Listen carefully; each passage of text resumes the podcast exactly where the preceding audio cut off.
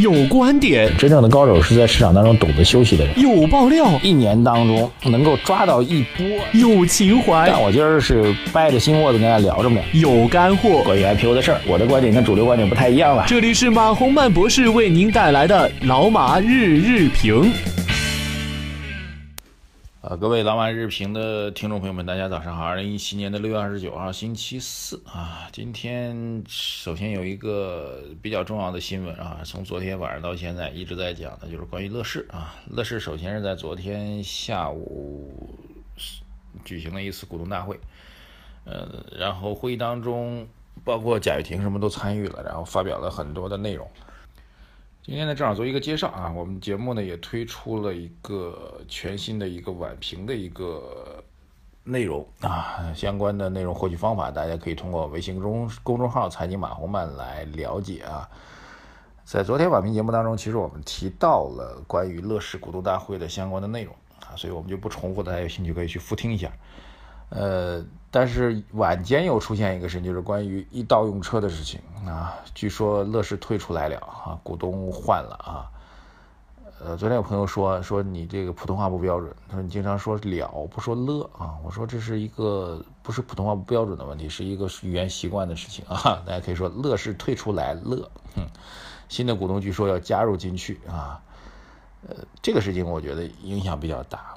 其实有的时候啊，大家想乐视这个事情，乐视现在其实最大的危机不是产业的危机啊，不是这个这个经营或者战略上的危机啊。他如果简单，我们抛开他所有的其他东西，他做战略，比如从做电视收会员，然后后面又去做其他的一些外延的，包括他的这个新的汽车的产业。如果从战略上来讲，我们觉得最起码作为企业来说，去尝试无可厚非。它最大的危机是一个信用危机啊！这个除了我们昨天晚评当中提到的一点之外，我觉得一到是一个非常典型的模式。一到既然大股东是乐视，一到出了任何的问题，大家都会觉得是你乐视搞不定，是你乐视没钱了，是你乐视这个公司不靠谱！本人包括身边的一些朋友都是乐都是易到的用户，而且我身边很多朋友在易到里面存的钱不少啊，因为当年他是买一百送一百，又打五折。很多朋友都充了钱，我最近还在问他们，我说你们还在用易到用轿车吗？他说我们还是叫的，因为账户里还有钱，但是永远你也叫不来传说中的那个专车。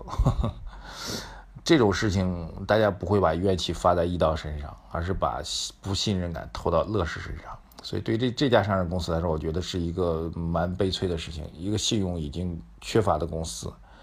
其实我们身边在使用乐视电视的人也很多。但是大家对这个品牌现在已经蒙上了一个巨大的阴影，所以这家公司从其兴，现在不能说看到了其亡，但最起码看到了他遇到了巨大的坎儿、巨大的挑战，就知道做一个企业是多么不容易啊！他是希望能够实现，我能理解他的本意是希望能够实现企业几何级数跨越式的大发展啊，但是最终的结果就是你跨错了一步，你就会。出现重大的财务危机、信用危机，而这种财务危机和信用危机会使得你不止再也跨不出去，反而会举步不前。你会因为眼前的事情搞得焦头烂额，啊，这是一个个案啊。这种个案其实我都代表了创业板公司的一个共同的特征。创业板公司就是应该往前冲冲冲。我首先得承认啊，这种冲冲冲本身是没有问题的，冲冲冲的结果失败的，这当然很遗憾啊。但是作为创业板公司来说，本身。就应该去冲冲冲，这就是创业的属性。但是你创错了，冲错了，那你老板就要承担相关的责任跟风险。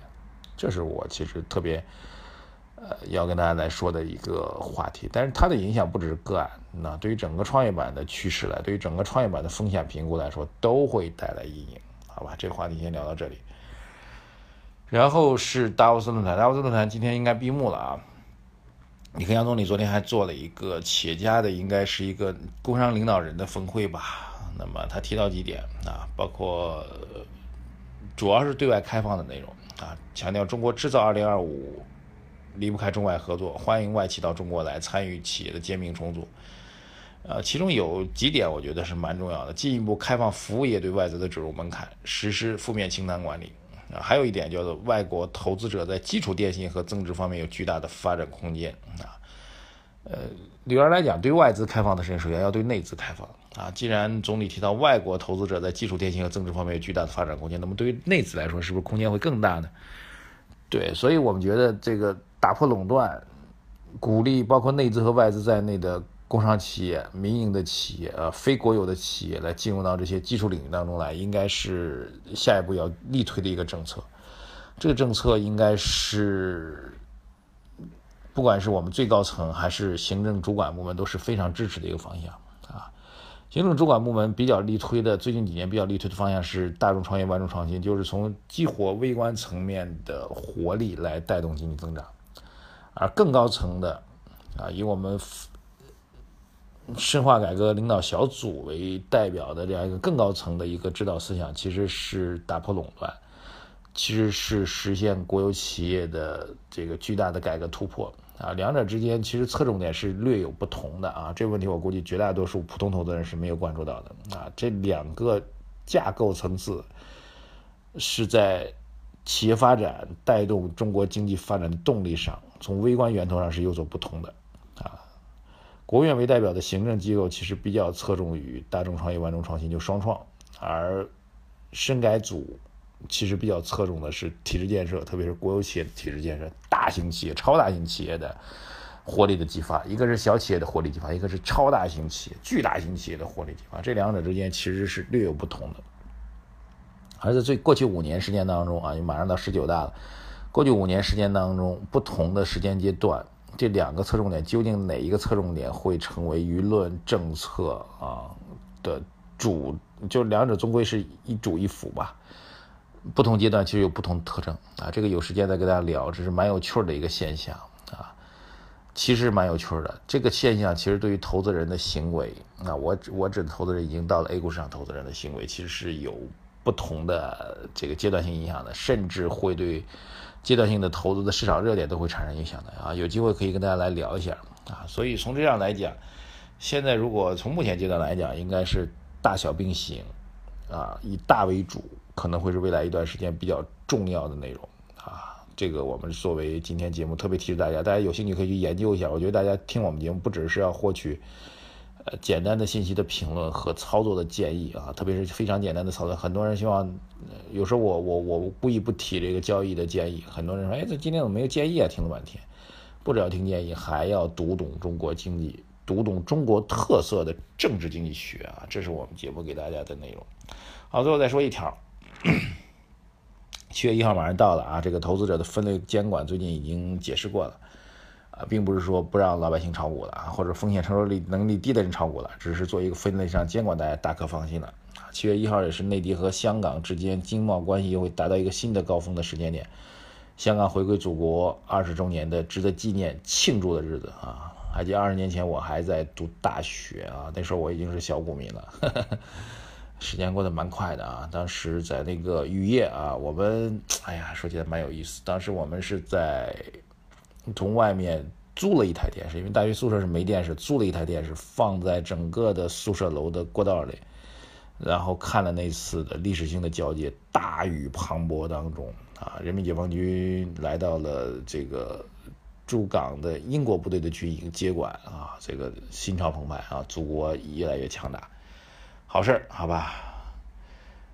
好，今天就先聊到这里吧。这个回顾点历史，然后聊了一点近况啊。希望大家多多关注我们节目。现在是早上节目，晚上也有节目，谢谢大家的关注。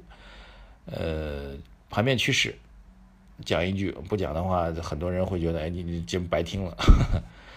呃，连续冲高之后略有调整，调整之后还会继续走强。只是这种走走强，我觉得我至少我期待当中，希望它是一个慢慢上涨的过程，而不是一蹴而就的过程。尝试着让中国 A 股市场能够出现一波慢牛的行情吧，啊，先不说牛吧，慢涨的行情吧。我觉得这个大趋势是没有改变的，方向也没有改变，抓大放小。好，谢谢大家啊！关注我们的微信公众号，点赞、留言、转发，各位要做到位啊！特别转发和推荐一定要做到位，谢谢大家，再见。